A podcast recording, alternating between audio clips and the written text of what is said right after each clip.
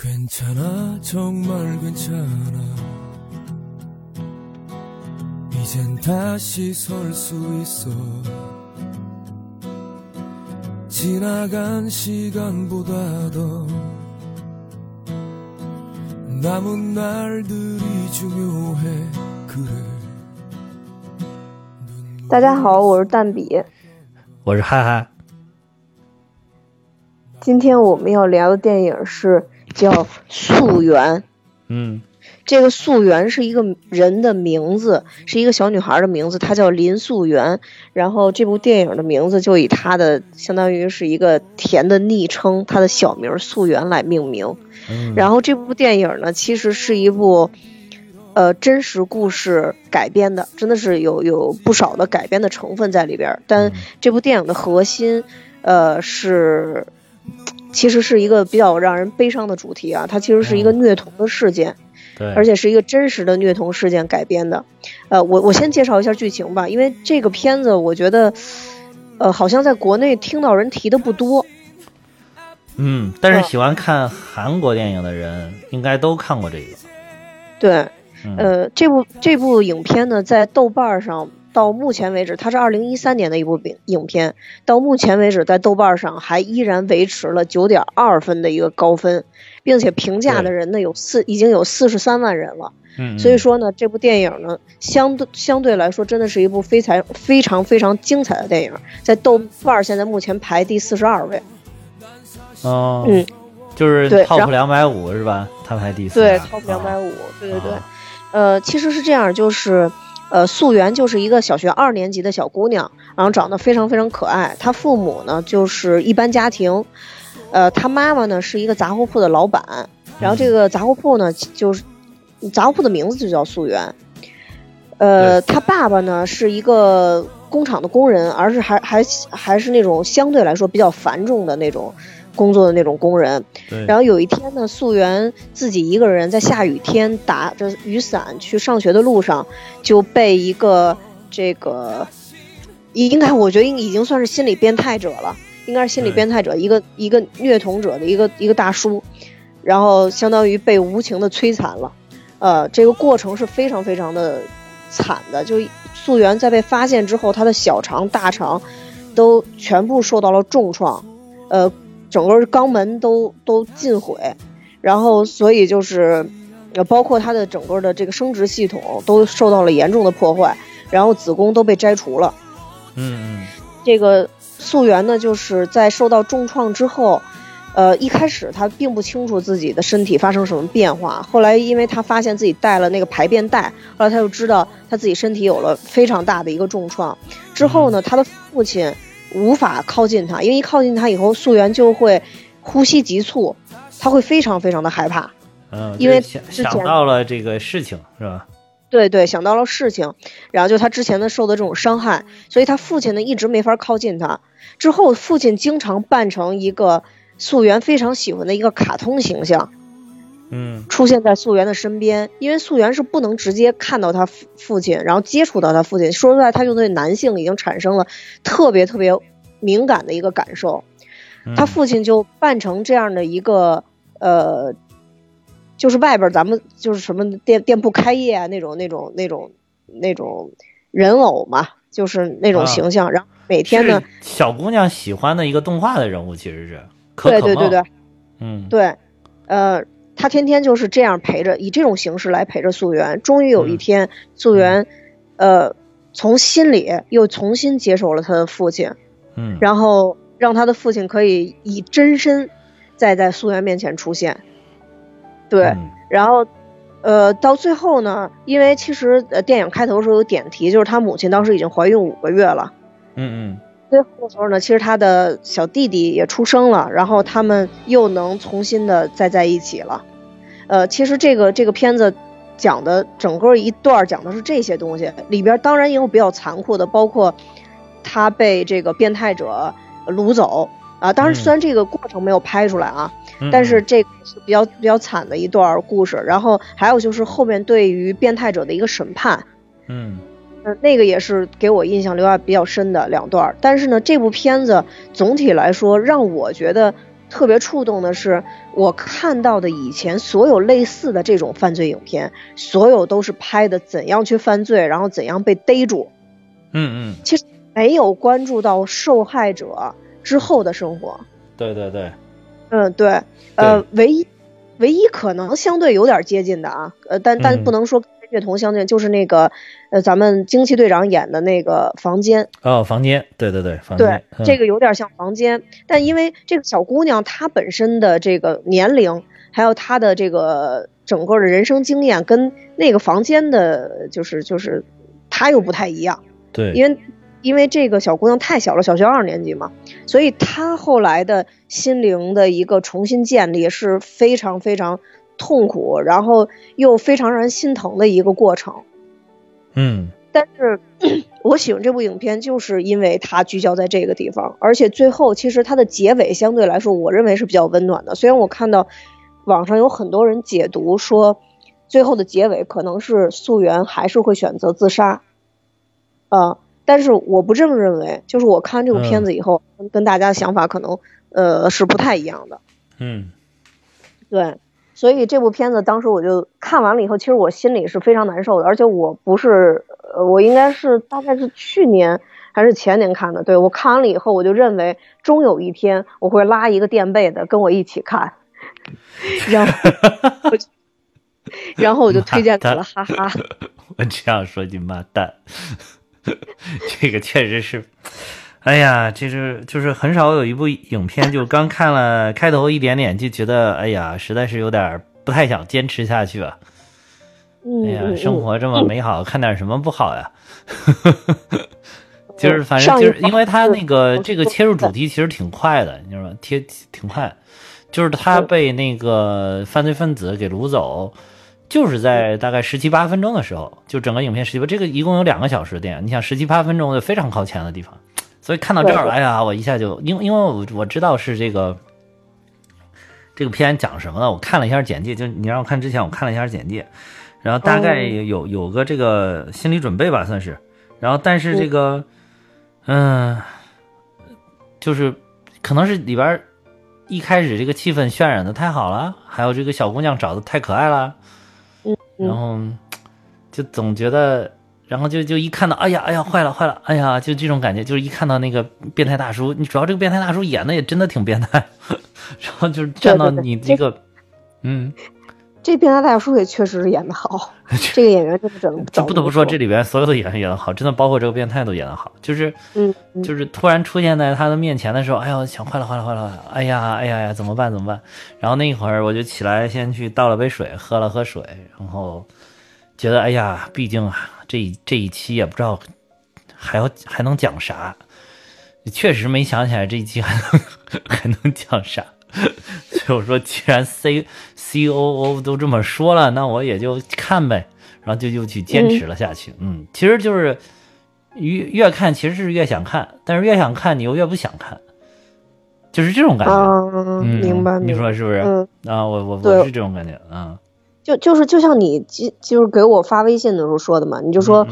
实在是太难看了，但是我说其实挺好看，你说对，其实电影挺好看，但是就是看的那个过程很艰难，对啊我就是就是不不好看，就是因为拍的太好看了。对对对对对对 对，就是这个意思 对看这个的时候确实就这种心对情，对对，他嗯，就是很想看，但是实在是不想看了，就这种感觉。对，嗯，就这里边其实有几个典型的角色嘛，就呃，首先是这个妈妈，这个妈妈嗯。演美希，这妈妈在这里边叫美熙嘛，演美熙的这个角色，这个这个女演员叫严之苑，我刚哦刚看过一部她演的电视剧，哦，叫《棒法》，我之前有在咱们群里推荐过，啊。呃，叫《棒法》，呃，是是前一段时间特别火的一部韩国的一个电视剧，啊。讲这个讲这个做法的，反正是，嗯，在那里边他演一个特别高知的记者，跟这里边哦形象完全不一样。我就是因为哦那那那个棒法是我看他演的第一个第一个电视剧啊啊，然后我当时就觉得特别眼熟，但我真没真没想起来是这个梅西。啊啊！哎，我是这次跟你说的时候，演的也特别好哎，这个对，这里边完全演员真是演的都特别好，这个。妈妈这个爸爸都演的都特别好。对对，嗯这个爸爸呢，就是那种，呃，怎么说？其实他是挺能扛事儿的那种人，就是他是真的一个好男人的那种感觉。对对对，他其实，特别能扛事儿，但是又相对来说脾气又特别好。是是是对对，就其实他在家的时候，他老婆、他女儿都可以随便拿他撒气，对对，他好像都无所谓。对，然后，嗯，这里边就是有一幕嗯让我印象特别深的，就是当，呃，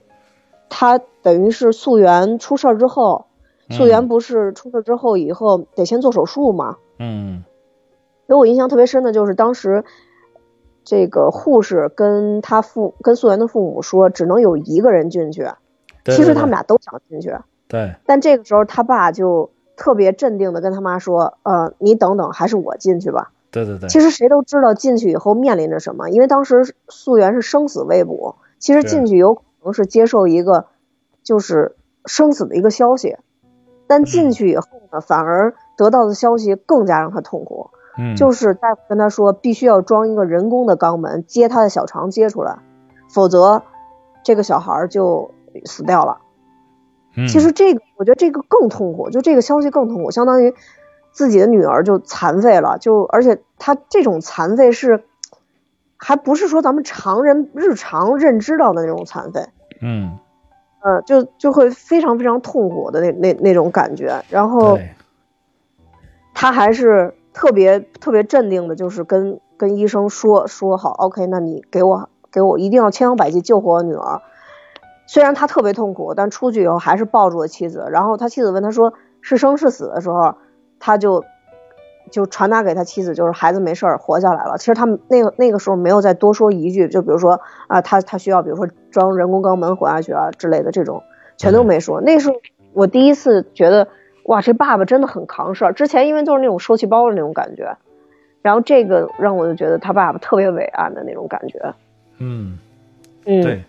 对，就是在那个他没有让他妻子进去，就是明显感觉他妻子那会儿情绪是有点失控了。他觉得好像就是进去了之后，也不能对一些事情做出很合理、很正确的判断，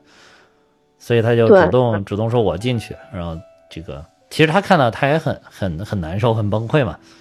然后但是但是我觉得他是总体就是从头到尾，他总体在很多的关键的事情上都保持了足够的理智。对，没错，嗯就之前其实、嗯其实电影有一个表述嘛，就是嗯。素媛的妈妈，也就是美希，嗯。比较早就发现自己怀孕了，啊，对。但一直没有跟她爸爸说。对对对，嗯，因为她其实自己有一个潜意识，就是她的嗯。老公不太能挣钱，养一个孩子都很费劲，对，那我再养一个孩子可能更费劲。就其实她潜意识里会有一点点觉得自己老公就是嗯 没用，可以可以这么说，就她老啊，公比较没对对对。对，就是可能觉得，哎呀，可能就是像这种情况，说不定她给老公说了，老公也觉得可能要不起，也就算了，还不如说都别说，直接做掉拉倒了。但是你明显感觉她到五个月都没做，那说明她自己其实也有点想要，还是很想要的。对啊，对啊，就她嗯自己还是想要这孩子，就是只不过纠结嘛。就是作为母亲来讲，她肯定是希望这个孩子能生下来，对，纠结，嗯对，嗯但又怕生下来以后她老公养不起。对对对，嗯，对，其实是这样的呃一种嗯感觉，但是她老公可以看出，就是这种人呢，就属于他可能性格上并不会去争什么东西，嗯，但是他在精神上其实是很强大的。就是他抗压能力可能会很强。对对对对，或者说他就是一个很安于现状、很知道满足的这样的一个人。嗯，我觉得这也没什么不好，就是是他就是这样的一个人。是，就是、嗯其实平常也就是个普通人嘛，就是个很平凡的人。就是包括这个演员，就是你看见他长得挺普通的，就是如果撒到人堆儿里，你感觉就就是个普通人，没觉得他是什么电影明星啊之类这种。对对，嗯就长得很平凡。啊，对，很平凡，真的是很平凡，就做做做一般人就是很平凡。就是你看他不是这个剧照，就是其他的里边那个照片，就是他自己个人的那种照片，感觉其实也很平凡，反正这样，嗯。对，没错。但是就是演这个片儿真的是恰到好处了又。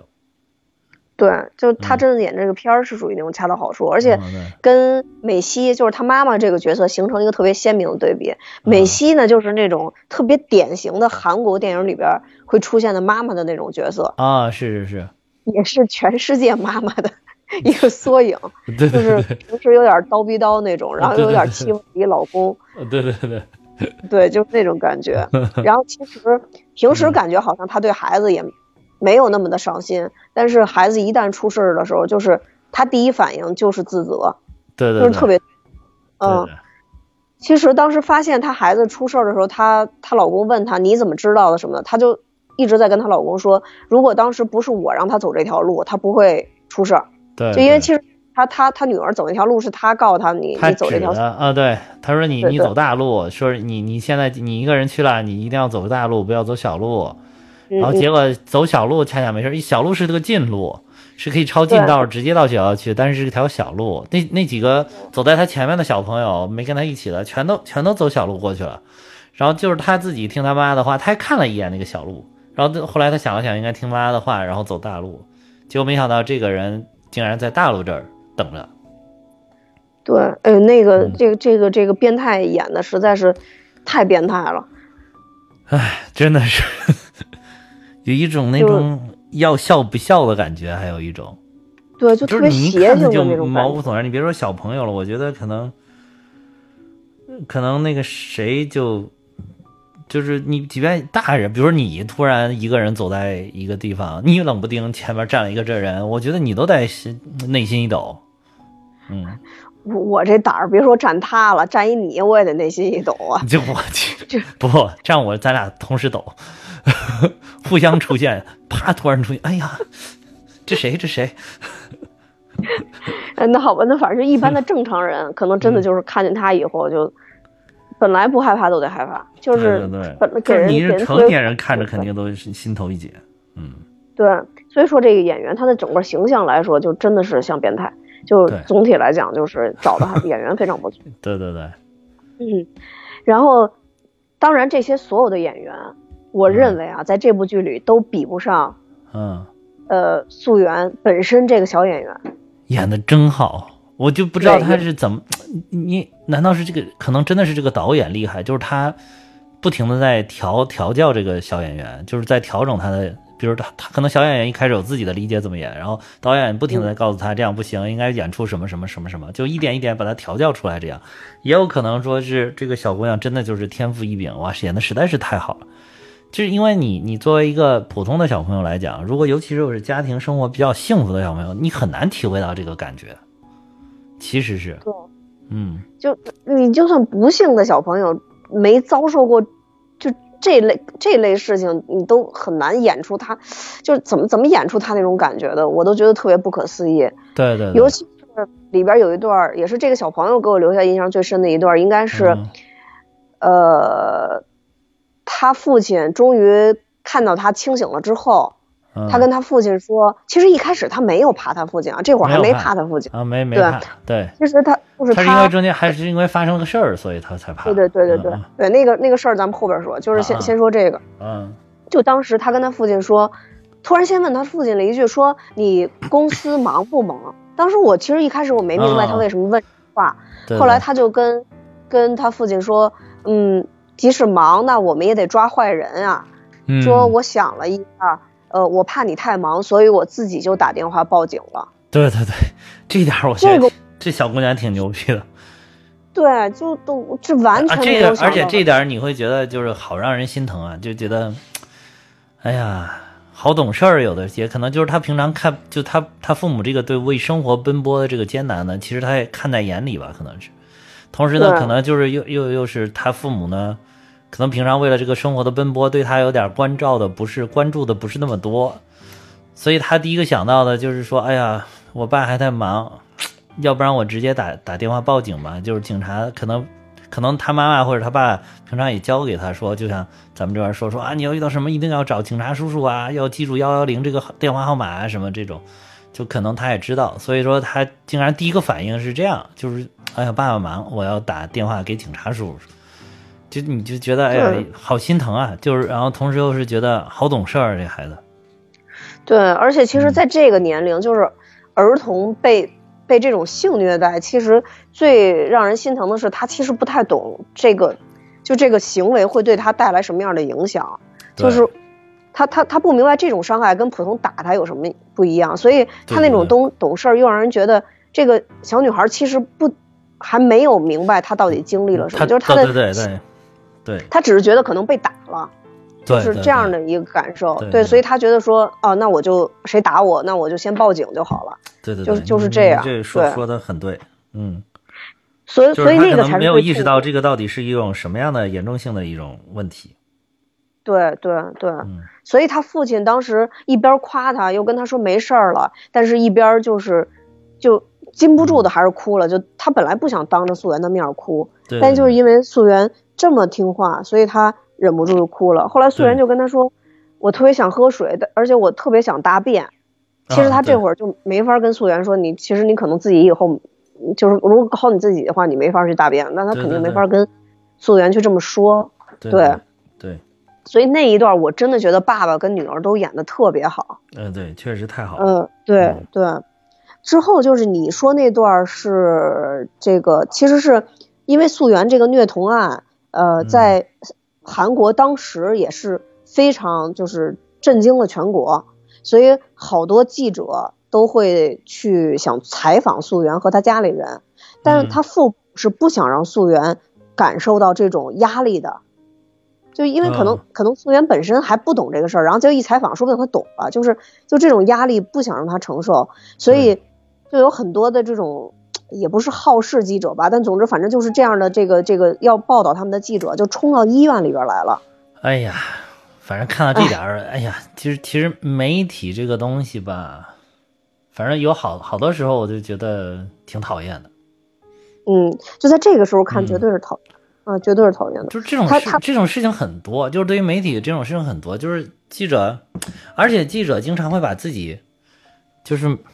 美化成一个，就是我是站在。正义，站在道德的高地，然后就是站在社会的前沿，就是站在就是你们你们普通老百姓，可能你们是后进者，我是先进者，然后就是他是站在这种高这种角度，就是他很堂而皇之的冠冕堂皇的，他能干一些这种事情，可你还说不出来是什么，对对，但他你看他等于这些冲进去的记者，我觉得没有一个人为这个当事人考虑的。反正这个片子，我觉得他找的那几个记者的动作、说话的方式，是明显是起码往让让观众也会有这种引导，就是猎奇的嘛。然后就是猎奇的，就然后要要这个点击率，要现在咱们就是要点击率，对对。过去就是要收视率，要阅读量，对对吧？报纸要卖多少份儿？就是你你没有必须要有劲爆的话题才可以嘛？就是他他可能。出发点是好的，但时间长从事这个职业，久而久之，他可能关注点，可能就在于就是这个点击量，可能才是关注点，并不是说他他真正一开始的初心是关注点。对，没错。嗯，对，我不能说批判这个记者，但是记者一直，尤其是用西方的观点来讲，一直都说他是第四种权利嘛。但是有权利就有暴力，其实是。对啊，你看那个就是。嗯。呃，当然，咱们正正常的记者真正伸伸张正义，咱们不就不说了啊，因为咱们现在强调于记者的一个反面。你看现在经常有那种，呃，就是在网上被曝光的，拿着记者证说你你敢你敢怎么着，我就立刻给你曝光。其实啊，其实这就是一种你说的所谓第四种权利，它就是一种威胁嘛。就对呀，你说的很对啊，就是就是，那那个绝不都也也经常说，就是比如说批判那个政府权力的时候，经常说绝对权力导致绝对腐败。当你的媒体这个。也具有绝对权利的时候，或者在某一些领域你具有绝对权利的时候，那你是不是也有绝对的腐败，或者说绝对的黑暗呢？对啊，是这样啊。所以你看，你看，像美国，当然你不能一棒子把媒体全打死，但是就是说，媒体它当然在很多时候，可能作为一个媒体的力量，它主要还是弘扬这个。社会的主流，社会的正能量，然后揭露一些社会的阴暗面，然后去让更多的人了解这个社会的真实的一面，然后去让大家整体是向更好的方向走的。但是就是在某些时候，就是它是会变味儿的，就是这可能是个特例，这其实也不能算是特例，就是这是它顺带出来的一方面吧。嗯，对，就是嗯媒体在某一定程度上，它有太强的话语权了。对，嗯，而很多看媒体的人又太缺乏自己的判断能力。我觉得这个就是这是两方面的问题，嗯绝对的话语权跟嗯，相对的无知 是导致这个的最最重要的问题。反正我我看到这个里边，我就看至少那一些往医院冲的那个，他至少他肯定都是为了去抢热点的。对对对，没错，对，没错他没有一个，我敢说那些人没有一个人从这个小姑娘角度考虑的，不然他不会做出这个举动。就是可能那些从小姑娘这个角度考虑的人，他没有去，那些记者他没有去，他只要去的一定是没有从这个角度考虑。对，没错。嗯，所以就是在这里边就看看起来记者就很罪恶嘛，而且又导致了刚才咱们说的这个事件，嗯因为嗯素媛她爸爸为了让素媛躲避记者，所以抱着素媛跑了嘛。本身他是应该在那个，他是当时伤势还很重，他本身对对是在那个呃医院的那种可移动的那种病床上面躺对对着的。对对，那他爸就一着急就把他抱起来了，所以就导致他的那个排便的那个袋子相当于是破了。对，嗯，所以这个时候素媛才发现啊，怎么身上说白了就是流流屎出来了。对对对，然后就就觉得特别恐慌。然后这个时候他爸一着急，又想给他把衣服脱了，然后去清理这个粪便，对这个直接导致了素媛想起了非常恐怖的记忆。虽然他那个电影没这么表述，但是从素媛的那个表现上，你能看出他就是想起了非常恐怖的记忆。我我我觉得那个电影就是表现这个意思的，就是因为对对他他爸爸在给他解他那个裙子嘛，然后解他那个下面穿的裙子，对，下面还有小还有裤子吧，就是哦，嗯嗯就是那个不是病服。病人病人服装他是系着的嘛，然后他就在给他解这个然后你你想就等于把他摁在床上，但是解他那个就是而且很很着急很紧张，就是就让让他可能一下就想起来同样画面。那当时他被性侵的时候，肯定那个也是在解他的裤子嘛，对对对，嗯没错嗯。没错，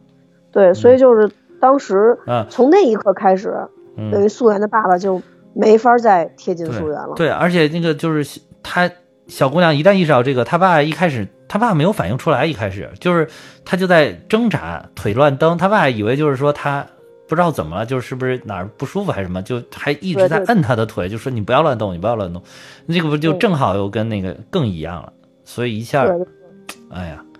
就是就是导致，然后但是到后来他他爸好像突然有一下恍然大悟了，然后一就是看他下就是女儿那个眼神，眼神，他对素媛有一个眼神特写，对，然后他一下嗯恍然大悟了之后，他爸一下躲到了角落里，等于是，然后那会儿那个医生也，他就赶快去找医生，医生也来了之后，他就一直躲在角落里，就感觉自己好像犯了一个大错，对。嗯，然后后来就是后边随着事情发展，素媛也让他父亲，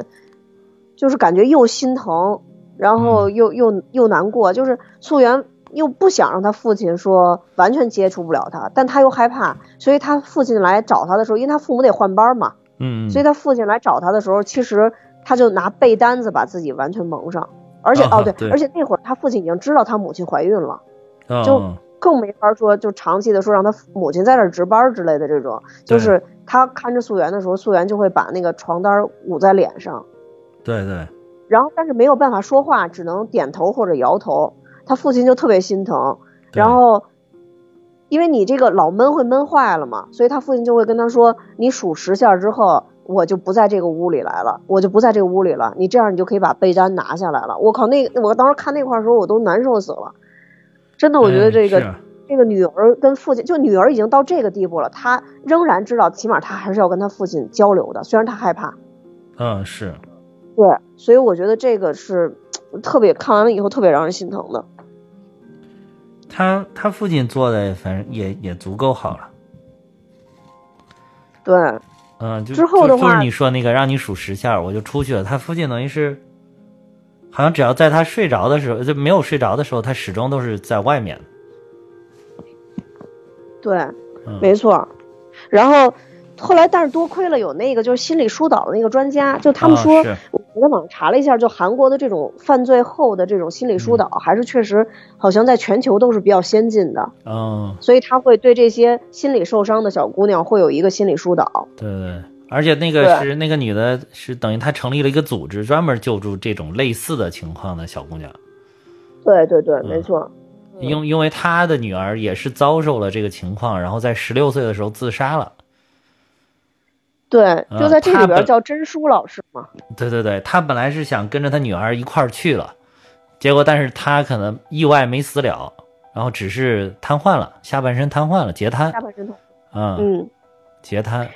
然后从从结果反倒让他振奋了，然后就想他不能就这么死去，然后又帮助更多的人，所以他成立了一个这样的一个协会 NGO 组织，其实是来来帮助这些有困难的人进行心理疏导。嗯对，没错。一开始其实他家里人对他比较抵触嘛，因为以为嗯他跟那些记者什么的一样，都是好事者嘛。对对对。后来其嗯实他跟他就是这个真书老师跟美希，也就是素媛的母亲，其实和解了嘛，嗯嗯也不是和解，他就呃寻求这个美西的一个理解，他就把自己的故事告诉美西了，所以美美西才后边特别放心的把素媛交给他，让他做这个心理建设跟心理辅导。嗯嗯，所以我就觉得真书的这个角色，其实是一个是表达了这种事情可能永远都不会有一天说在这个地球上灭绝。我觉得就是其实悲剧一直在重演，对，包括呃真书的女儿，包括素媛，其实都是受害者。但另外一方面呢，其实你看到真书和记者的一个对比，你又会发现，其实在这个世界上还是有很多很多的人会通过自己的努力，让人有希望。所以就是我的，我觉得他这部电影的名字“希望”也是在整个片子里边都很多点上都透着一些希望。对就是看这个片子，更多的还是看积极的面会多一些。其实我看积极的面会多一些，是虽然我也是我也是让人悲伤。嗯，对对我也是嗯，对，积极的面会多一些。嗯对，因为你那天不是还跟我说，你说看的过程中，其实后面还是越来越温暖的嘛。是的，是的，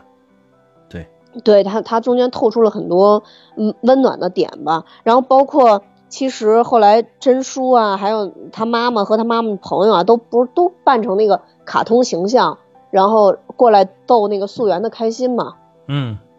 嗯，所以后来他爸爸 不是也来逗逗素媛嘛，让素媛能开心吗。对对，就是嗯素媛，就是那个是从一开始铺垫的时候，就是素媛很喜欢这个，这个应该是韩国的动画片，可能我我在大陆好像没见过，就是叫可可梦啊，嗯，就叫叫可可猫，而且真的挺可爱的，尤其是穿成那个大的之后，我我觉得那一点儿是真的就是。突然一下感就是就是那个他妈妈带着两个小姐妹，然后一起去这个去给他表演的时候，你感觉这个这个片子突然好像换换了一个片子，就好像不在这个片子里边。对，的感觉，突然换了一个画风，哎，感觉哎呀，真真美好。如果就始终都能是这这两分钟的事事情，该是多好，就这种感觉。然后整个换了一个，包括那个导演也是很用用的光啊，用的那个什么的颜色啊，就完全也不一样，也很鲜亮了。就是对。嗯，然后主要是这些卡通形象，就是本身它就是特别鲜亮，跟之前，因为可能就像你说，导演刻意有安排，包括素媛啊，包括他那几个同学，对。包括就是这里边的这个妈妈们穿的都是比较素净的颜色对对对。啊，就没有那么鲜艳的红的、黄的、蓝的，就是他那几个那个卡通形象对，颜色特别突出，嗯，就是它凸显了，就是说这个，因为卡通这个可能也是代表了，就是说小朋友的世界吧，它就凸显了就是一个正常的或者一个没有遭遇到这些困难的、没有遭遇到这些苦难的这些小朋友，他本来应该有的颜色、有的色彩就是这个样子。对，啊而且那一点还有一点就是，素媛在这个经历了这个事件之后，第一次露出笑容，就是她妈妈带着他们去跳舞，跳来跳去的时候，就是跳舞的时候，扮成卡通的形象。就那会儿，她一开始看着先是一愣，然后就慢慢慢慢就露出了笑容。对，嗯，就就好像他的世界又又重新开始有美好了一样，就是给人那种感觉。因为演素媛的这个小朋友，就是一笑的时候特别好看，对对对一，笑的时候特别好看啊，只要不笑就看着有点有点那种凶凶的那种感觉。这小女孩，呃对，而且看着有点忧郁，但是一笑就觉得特别可爱、特别天真的那种感觉。而且这一段处理的也是这部影片里面唯一的有一点点那个小幽默的感觉的地方，就是她领的一个是她的那个好姐妹嘛，还有一个好像是那个警察，嗯嗯嗯，就是好像是那个警察。然后那个警察一开始前两天，就是他在说这个要给他心理疏导什么时候，被这个素媛的妈妈怼过，嗯嗯嗯，然后素媛的妈妈直接甩手而去，然后 然后他爸就是这会儿看到三个人在那跳跳跳，然后他爸就在外面也看，突然出来，第一个出来的我记得是那个，呃，第一个出来就是他妈妈嘛，嗯他说嗯，一他一下一掀开，发现是他妈，他爸爸也吓了一跳，说哇塞，你在这干嘛？然后后来那个又出来一个，就是他原来那个好好姐妹，就胖胖的那个，其实人特别朴素也特别好的一个对人，对对对对对对。然后他们一家人都特别的好，然后这个也也也出来之后，后来最后第三个出来之后说，然后他还说说啊，我跟两个姐姐一块儿要怎么怎么怎么，然后我要赶快进去替他们啊，我喝口水，然后那个他爸就来说，嗯，说啊姐两个姐姐。啊，然后那个他这个警小警察还说了一说，哎呀，女人之间的世界就是这样的，坏的吵得快，好的也快，你们你们男人不懂，啊，对对对，就是是这样感觉就这一段的是唯一这里边有一点点小幽默的地方，对。嗯嗯，但是就从这儿开始以后，开始虽然也有悲伤的部分吧，但整嗯。个基调上来说，就看起来就不会像之前那么沉重了。我觉得再沉重就已经到，呃，说要让素媛出庭作证。啊是。啊。对，呃，之之前就是从你说这个嗯卡通人物出来，直嗯直到要作证，还还都是一直往积极面的这呃个感觉对对对，那一块儿看着就确实舒展了一点，那一点就是在看他父亲怎么在努力的去重新恢复女儿对自己的这个信任吧，跟认可，对嗯、对对对，然后其实他父亲就是穿着这个卡通形象的这个衣服，其实一直是陪着素媛聊天儿啊，嗯然后陪着她玩儿啊，包括素媛去学校上学，一开始特别不习惯，对。他也站在学校的操场上给素媛加油，但在这个整个过程中，其实没有，就是好像没有任何表现说素媛知道这个人是谁，对，嗯，直到有一天，因为因为素媛不是之前，呃，这个在上学的路上出事儿了嘛，但是他这个青梅竹马的这个小胖子，相当于就是他，呃，他父母关系特别好的这一家人，嗯这这的这个儿子，对对，一直组织班里男生保护着素媛，就每天一定要一起走，啊，对对对，啊，每天一定要一起走，直到，呃，这个小胖子发现了他爸爸穿着这个卡通的衣服，然后就跟素媛特别警惕说：“这是你朋友吗？”然后素媛点点头，然然后这个时候那小胖子才放心的走了。嗯他爸爸就重新出现在素媛面前，然后素媛就说：“啊、你是我爸爸吗？”因为他那会儿还穿着卡通的衣服呢。对对对，不是，他是他不是问话，他是说你是我爸，你是爸爸吧？他对，就你是爸爸。啊，对对，他就是已经很肯定这个就是爸爸办的，嗯，对，他爸爸当时就终于照了一个他爸爸在头套里边的表情，就已经泣不成声的那种那种感觉了。对，嗯，因为其实他就觉得，我觉得这个任何人可能都会有这种感受，就是有一种这点是我看的最没有白费的。最感动的地方这一点儿，对，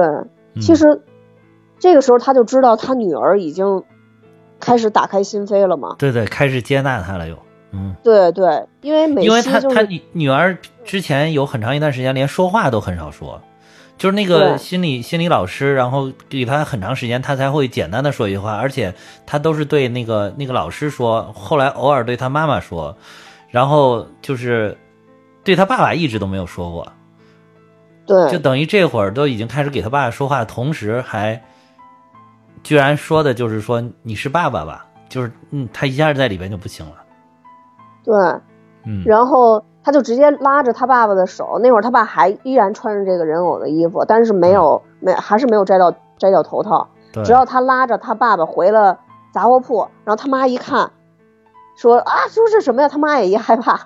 后来素媛就跟他还特别耐心的说这是爸爸，啊然后他就他妈妈就把这个头套打开一看，然后又骂她老公说你这干嘛呢你？就反正那意思你吓唬谁呢你？然后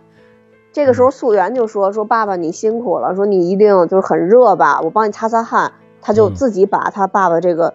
这个人偶头套打开了，然后这个时候已经分不清楚汗水跟泪水已经都交织在一起了，真的是交织在一起的那种感觉。对，然后素媛就特特别天真的，就是还是给他爸爸擦了汗，然后他爸爸就当时应该已经是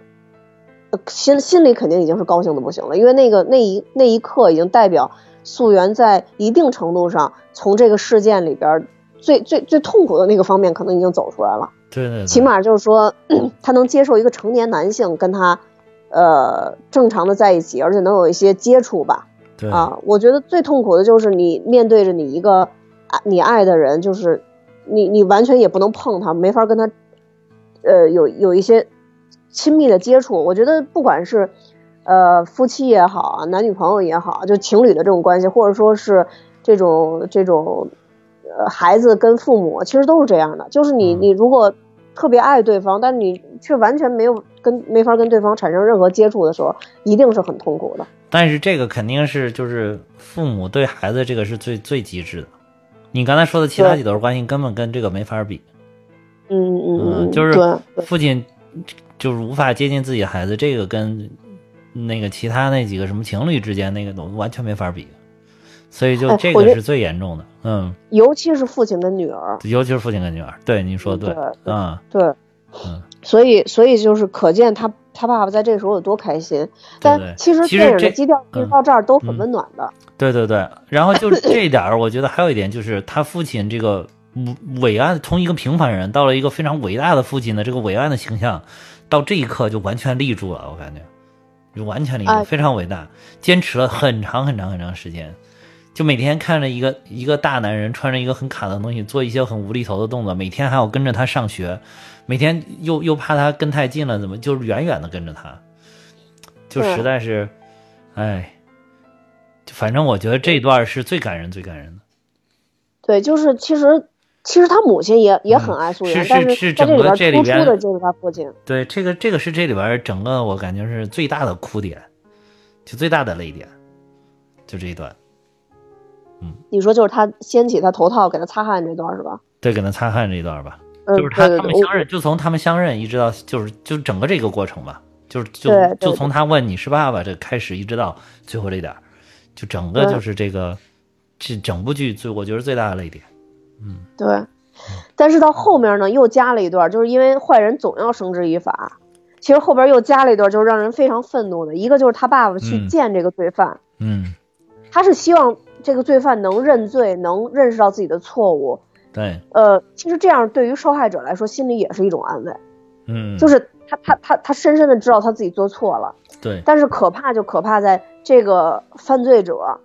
依然非常猖狂，而且跟他爸爸说，就是你能判我几年？你就是你判我，我总有一天会出来。对，我这个太嚣张了，真的是这个真的是太嚣。就他说那个话，而且还有一种很不屑的那种感觉。对对对，没错，因为这个人本身就是一个惯犯。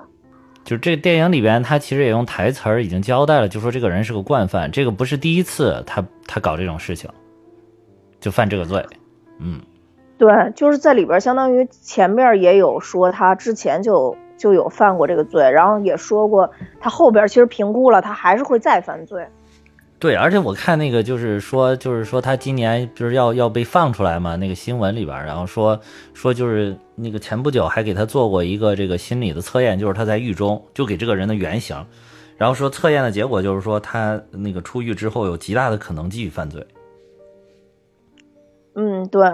嗯，就是，但是好像也没有办法吧，就是因为他这里边其实有一段，就是这小女孩。等于在最后审判的时候，作为证人，呃，法官问了他说：“你有没有闻？呃，不是，不是法官，就他那个辩护律师，坏人的辩护律师，其实有问他，你有没有闻到他身上有什么奇怪的气味？啊，然后因为小女孩太乖太诚实了，他其实就承认了，说他觉得当时这个人身上有一股特别浓的酒味儿。对，就是他，你都感觉到这个好像。怎么说？他是不是因为他是原来是惯犯，所以说他对这个司法的这个程序他比较了解，所以他故意给自己就是身上浇点酒，或者真的就是酒后去搞这个事情，就是让人容易就是把把他轻判。对啊，我觉得真的是有可能，所以相当于他的辩护律师也是钻了这个空子嘛。当然，这个就是真实的情况，咱们谁都不知道啊。只是说从不管从电影上还是咱们对恶人的判断上。他应该都是这样的，所以本来二十年的刑期变成十二年，因为这案子是零八年嘛，所以说他应该就是二零二零年就放出来了。啊，对，就是所以说在整个的这个法律体系当中，那你说就这样一个说他饮酒的判断，就给恶人减了八年的刑，但这样的人他是不是真的适合出来？我觉得他出来以后可能会迫害更多的人。但是本来就是原来就。才二十年，我感觉也不是很长啊。是这样的，嗯所以就是说，嗯，原本的就是这个溯源的原型不是叫那英嘛？啊，就他的这个事件，其实是推动了韩国对于强奸和强奸幼女这两项法案的一个推进，就是的改善吧。所以就说以后如果再出现这种事情的话，可能他判的刑会更更重，因为当时这个事情在韩国上下都引起了特别强的反响，就像这次的就是嗯韩国出现这个，就前一段时间刚出现的这个韩国虐童的这个事件是一样的，其实。前一段有一个韩国 N 号房的事件，你知道吗？你说是这个对啊，就是啊我说的就是这个事儿。对对对，这个 N 号房也是，哇塞！尤其是他用了那个什么 Telegram 的那个聊天软件嘛，就是这个 Telegram 不是俄罗斯的，就是有黑客做的吧，算是这一款，就是可以消除这个这个痕迹，就是网络上网痕迹的这这么一个，其实可以叫叫那个叫叫什么叫呃暗网，就是可以等等于说它其实是利用了暗网的这个技术，然后来搞的这个聊天软件，虽然无法追溯。但是就是说，实际上涉案的有几十万人，有二十多万人来，其实就是进行这个，就是比如说，一个是消费这个，就是对于幼女的这个性侵啊这些事情，还有的是直接利用这个软件就挟持了一些幼女，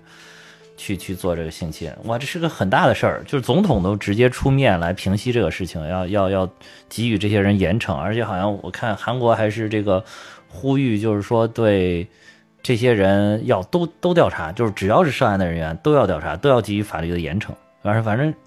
是我看那个事儿是个挺严重的事儿，大家可以去网上找一找。我觉得，对，就是呃这个犯罪分子啊，就相当于这 N 号房的主使人，嗯，其实只是一个大学，好像大学刚毕毕业不久的一个学生吧，还是还没有毕业呢。呃，平时也是看起来非常优秀的一个学生。你想啊，他如果不优秀，他没有这些基础的知识或者什么，他也搞不了这个事情。搞不了这个，他。肯定是思维很缜密的一个人，对所以才能把这件事儿组织起来。对，就是说这个是一堆道貌岸然的人在顶上的狂欢嘛。嗯，对对对对对对就是没错。他表面都是有各种光鲜亮丽的职业，但是利用了这个 Telegram 这个软件，然后就上到了这个各自有一个房间，然后就开始搞这些很黑暗的勾当，然后一种消费，同时就是也是这么多年，比如说就是在韩国，嗯，就是女性的地位非常的低下的一个集中的体现，其实是就是就有这种严重的物化女性的行为，嗯嗯嗯，呃，就是对没错韩国好像是这个也是受中国的文化的影响很深吧，中日韩这些嗯都是属于中华文化圈嘛。然后，但是好像中国是早早的就摆脱了这个，就是我们解放了之后就把女性基本上就解放了。然后，但是嗯好像日本跟韩国，尤其是这个韩国，好像在这一块还是很严重。嗯对，地位。还是很低。你包括之前爆出来的这些艺人受到这个艺人经纪公司的这些胁迫啊，去陪嗯。陪侍嘛，对吧？这个也是，就是对，嗯，就就像你说的是吧？就是二十多人都是道貌岸然，就像这个二十多呃万人，二十多对，二万人，十多万人，对，嗯。二十多万人都是道貌岸然，就是像溯源里边的这个罪犯，他只是一个这类人的一个缩影，只不过他可能比其他人更加恶劣啊，其他人只是敢看，他可能不敢去做，他只是满哦满足一下自己那个，因为变态心理他也分轻从轻到重嘛，啊，他们可能是较轻的这种，但这里边很有可能某一天就有人往重了转化，他就会做出这种行为，或者说，呃，当然我这么说，我估计肯肯定会被喷死啊，或者说就是，呃，就像以前荷兰荷兰转化法案，以前荷兰是不允许卖淫的嘛，啊啊。呃，所以当时荷荷兰有强奸案的那个犯罪率特别高，啊，但荷兰可以卖淫之后，他的那个强奸率的犯罪率一下就下来了。对，就就是其实，其实我知道我这么说肯定肯定会被喷啊，但是你就说嗯像这种事件，如果他被终结了之后，又没有一个很好的法律体系去保护这些幼女，嗯我我真的不知道后续的会会会怎么样。就是嗯说不定在现实里边会有更多更多的幼女被侵害，但是这个并不是说这个 N 号房不应该被取缔，而是说在取缔的同时，应该有更多的、更全面的法案或者更好的保护措施去保护这些幼女。哎，对，反正这是个很深的一个社会的问题吧，也是法律的问题。你包括这个法律，它其实也不能保护所有人。比如说，就是你你这个电影里边，你看他他那个法庭最后那一段，就是法庭审判的那个戏，你你看着就心里边非常难受，非常的堵，对吧？尤其是他这个律师，就是辩辩方律师吧，就是这个这个原被告方的这个辩护律师吧，他就是等于是抓一下就抓住抓住了这个点，就在这个点上做文章，真的就轻判，但是。你你会觉得哇，这个这个律师难道他妈的一点人性都没有吗？难道他自己都没有子女吗？他居然会会去帮这样的人？但是你作为他的辩护律师，那你就应该为自己的当事人来说话。这点其实从法律上来讲是无可厚厚非的。也就是说，嗯，也就是说，如果你作为一个律师的来讲，你不管你是不应该在，就是从理论的上来讲，你是不应该具有这种情感上的倾向的。所以都是，但是所以你你也不能说这个他的这个辩护律师他这个人就不好或者就有有毛病。我觉得他可能也是在做尽自己的本分。然后这个可能呢，也就是所谓的这个法治社会，就是依法治国的这个一个基本的一个要素，就是大家就按照法律的规则来运行，而不是按照情感来运行。但是就是你嗯，就是像像你说的，其实可能你从情感上你是嗯。恨毒了这个律师，但是你从理智上来讲，他他他是应该作为他的这个角色，那这这就是他难做的地方。对，他作为这个角色，他就就是要辩护。如果他不辩护，他就不是律师了。对，对吧？对，呃，所以这个也确实是一个很大的一个问题。对，对。然后，其实这个女孩的话。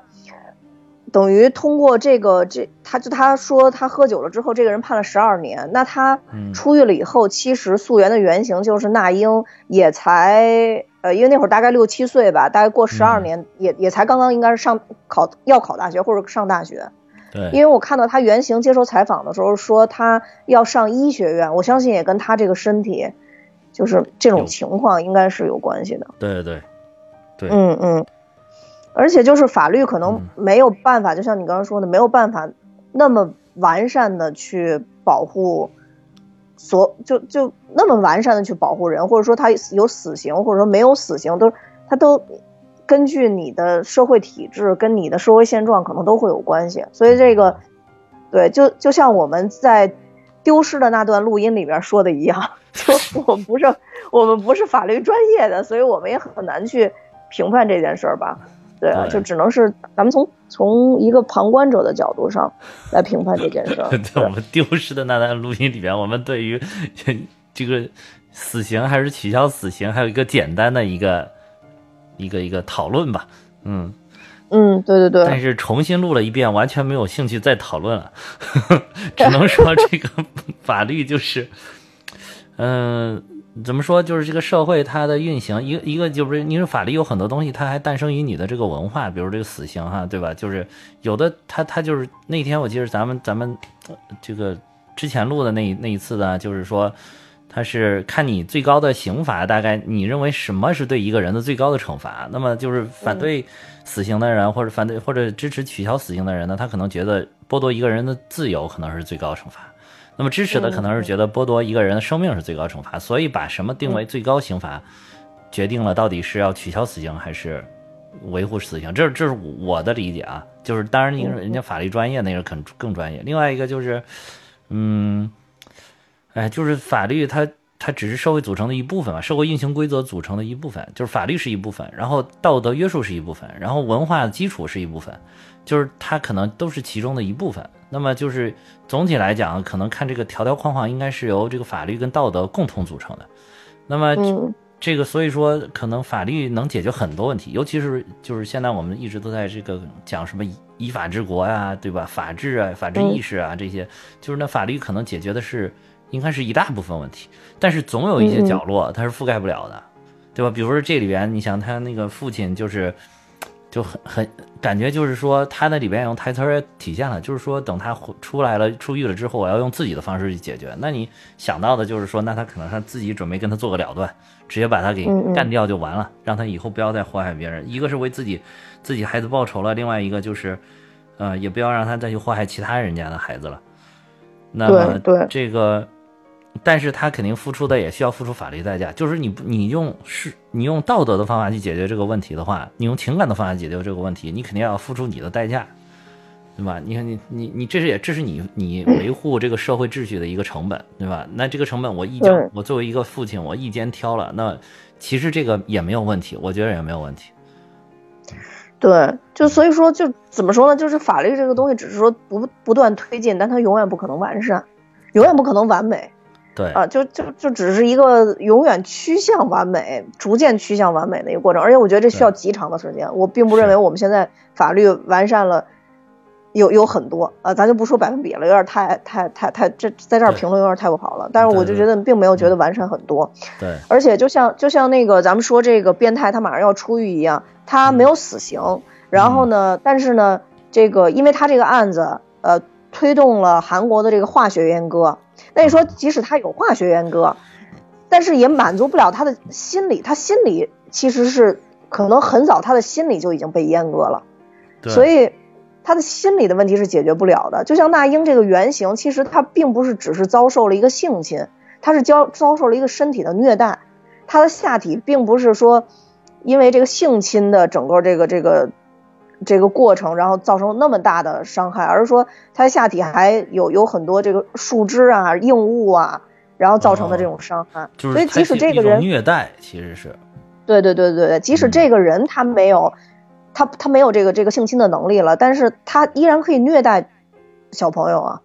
所以我觉得这个事儿细想想，其实挺可怕的。包括这个 N 号房事件，也也真的挺可怕的。包括我，我觉得最近不知道怎么了，就老出现这种新闻。最近中国不是也也也也有一个，就某某某某个老总，不是也牵扯到这种事情里面去了？啊，是是是，对对对吧？就是对他的养女是吧？嗯，对对对。所以这些事情都说不清的，而且就是，呃，恰好啊，就恰好在在咱们昨天录音之后。嗯，我今天无意中又看见了一个电影的推荐，可能因为我我前两天查了那个溯源吧，他就推荐了我呃推荐了有一部电影叫做这个呃信签故事，我虽然没看，但是我点进去看了一下大概的介绍，它里边就是比较深的剖析了，就是说这些被性侵的女孩为什么到长大以后，她不是说不想正视这段记忆，她是把这段记忆她自己都模糊化了，就是通过心理辅导之类的，她。她其实她的记忆已经是一个错误的记忆了，这是人人的本身的人性的调整，呃，一个脑造成脑部的一个错觉，所以就是很多人，包括就是咱们说的国内的这个某老总的女儿，然后还有这个电影里边的一些角色，你会发现这些呃被性侵的女女孩到长大以后，或者说她长到一定的成熟的年龄之后，她会一直认为她跟这个性侵她的人是在谈恋爱，嗯嗯。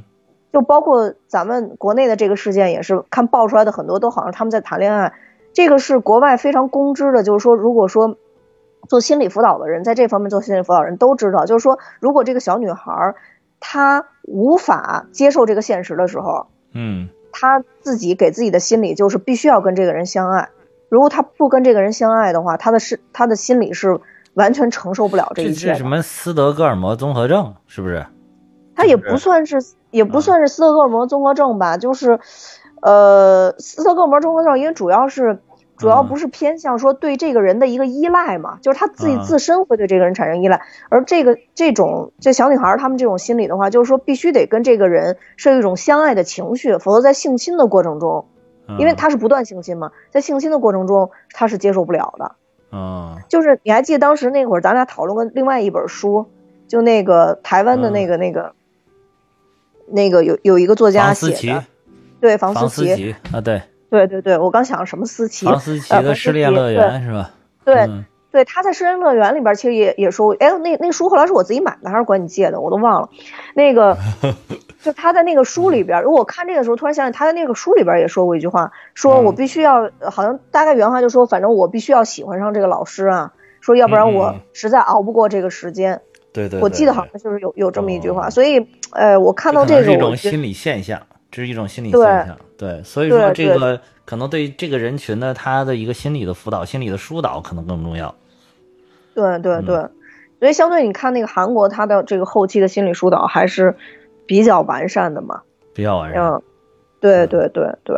所以他所以整个最后就是走向了一个，在至少在电影里边，你走向了一个我感觉还是比较温馨的一个结局呗。没错，没错，嗯。就是在整个电影结局的时候，看起来起码还是挺让人觉得有希望的吧。就是我为什么觉得这部电影是希望呢？我就觉得嗯说，这个整个电影它还是往着一个有希望的方向在走的。对，呃，对，所以整体看下来，这部电影就不像其他的那种聚焦于案件或者聚焦于破案的过程，或者聚焦于被迫害的过程。相比来讲，它本身就是一个治愈的过程。对，就是就是好多电影可能它是止步于这个，哎，你稍等一下，行吧？录呃录节目啊啊，行，也行，稍等一会儿，稍晚一会儿吧。啊啊，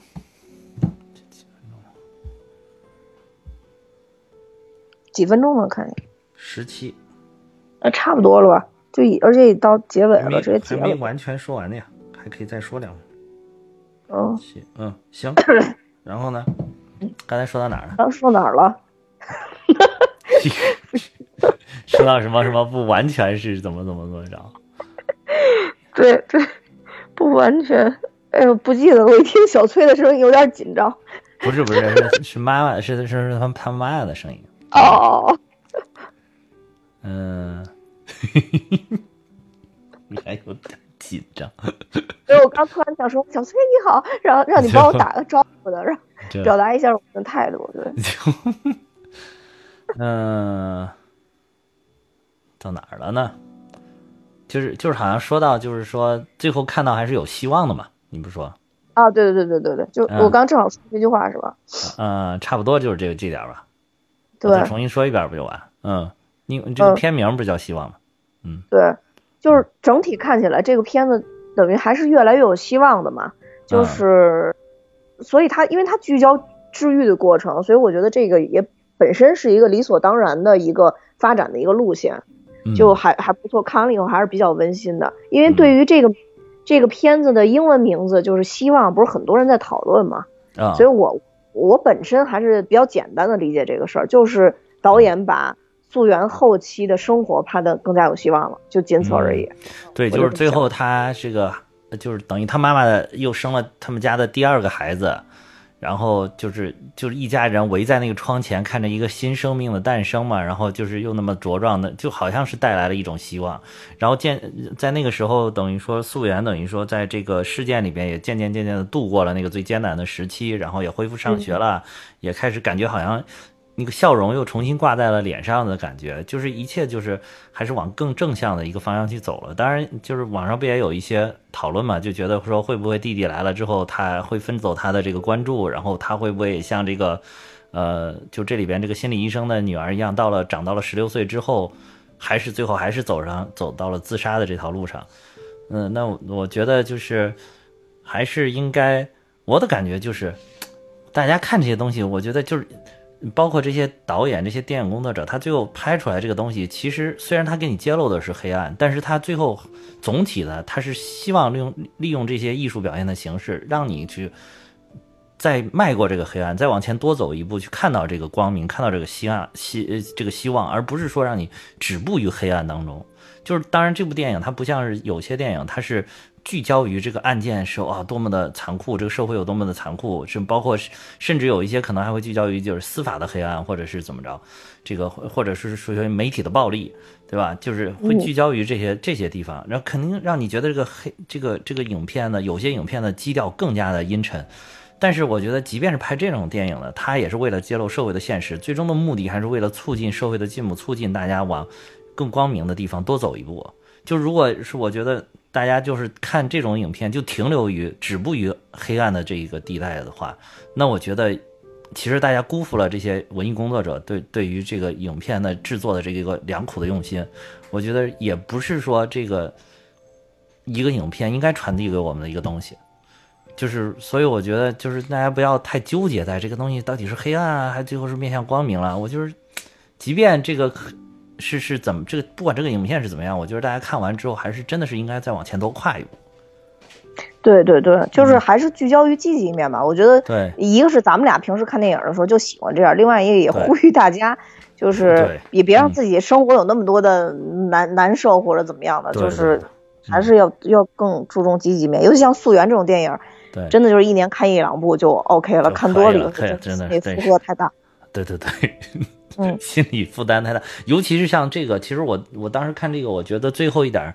当时让我一下感觉到这部电影是冲向这个美好的这一面，就是真的是走向希望的这一面呢。其实并不是说他最后他弟弟出生的那一段，就是是他在法庭里边，他爸爸要拿着一个东西去啐那个犯犯罪分子，直接就想在法庭上就把他干掉，就此终结这个事情的时候，然后这个小姑娘突然扑到了他爸的腿上，然后一死死抱着他爸，不让他再往前走了，就说就可以了，说说 说爸，你回来吧，我们不要再去干这个事情，我们回家吧。然后就是一开始他他根本都不跟他父亲说话，然后更不谈说，更谈不上说跟父亲什么拥抱或者怎么着。然后这个时候他一下就冲上去，等于跟他跟他父亲又产生了肢体上的接触，而且那个时候就是小小姑娘穿了一个非常鲜红的这个衣服，跟她喜欢的可可梦的颜色的衣服是那个颜色是一模一样的一件裙子，就特别的夺目。再就是大家的嗯整体都是偏素的这个颜色里面特别的夺目。这个时候他嗯爸有一个非常长的一段的这个思想斗争的这个表现，然后等于说他又他爸这样才真的放下了手中的那个东西，转身就是就含眼含热泪的抱起了他，然后就转身甩开周围的人，转身回家去了。我就觉得他当时抱着他走的那一刻啊，当时就觉得哎呀，很温暖，感就是很感动了，就是感觉两个人完全的和解了，就是小姑娘跟他完全的心又又贴在了一起了，就是他之前之前好像那个嗯擦汗的那那段是在这个前面是吧在？这个但是那个前面没有特别多的表现，没有嗯特别多远，那那个我只觉得只是就是和解的初步，这一点儿是他跟他父亲真的就心贴心的，完全的贴合在了一起了。就他父亲嗯抱着他的女儿，就感觉嗯我为了嗯我我的女儿可以放下世间的一切，然后转身离去了，这种感觉，就觉得对哎呀，就是总所以就在这点你就感觉哦，这个真的是还是冲着一个更美好的方向去走，对对对，是这样的。嗯也是看了哎给了很多很多感动。反正就是就像你说的，嗯这种电影一年也就是两一两部，最多两三部，再多的嗯真的是伤身伤心，实在受不了。是 是是，对对，然后主要也看能不能逃过我的套路，对，这 个真的是。这这完全是把我拉当垫背了。我这这种电影我自己选择是绝对不会看的？何必呢？嗯不看点开心的？《唐伯虎点秋香》多好是是是，确实是，那个看起来就轻松多了。啊！对对对，嗯嗯呃，反正不管怎么着吧，就这部电影，首先它一是真实事件改编的，二确实也反映了现在很多很多的问题。一个是最近的 N 号房事件，然后中国的这个这个现在还搞不清楚扑朔迷离的这个这个性侵幼女的这个案件，再加上马上要出院的真正的这个溯源的凶手，就是原型的这个凶手也马上要出出狱了，不是出院了，出狱了，出狱了。嗯对，然后就这些事儿叠加在一起，就让大家对这个虐童的这个事情都觉得特别特别焦虑。嗯呃，我建议大家就是有时间，就是心理承受能力好的时候，还是可以去看一下这部影片，因为这部影片并不像大家想的有那么的，就是它整个过程并不让你的心里有那么多的痛苦，嗯而是其实我觉得整体来讲还是感动大于痛苦的，就因为他拍摄这个方向还是感动大于痛苦。是的，对，所以还是建议大家去看一下啊，豆瓣排名四十多名啊，九点几分的这个这个呃韩国电影，对溯源超高，真的嗯。嗯嗯嗯嗯，呃，那好，那我们今天就到这儿了啊。其实这已经是第二天了，因为哈哈把录音给弄没了，呃 这绝对是设备上的意外。呃，我也要跟大家说，我们现在有自己的听友群了，大家可以看节目说明，加我的微信，我会把大家拉拉到听友群里。多谢大家的收听，拜拜。再见。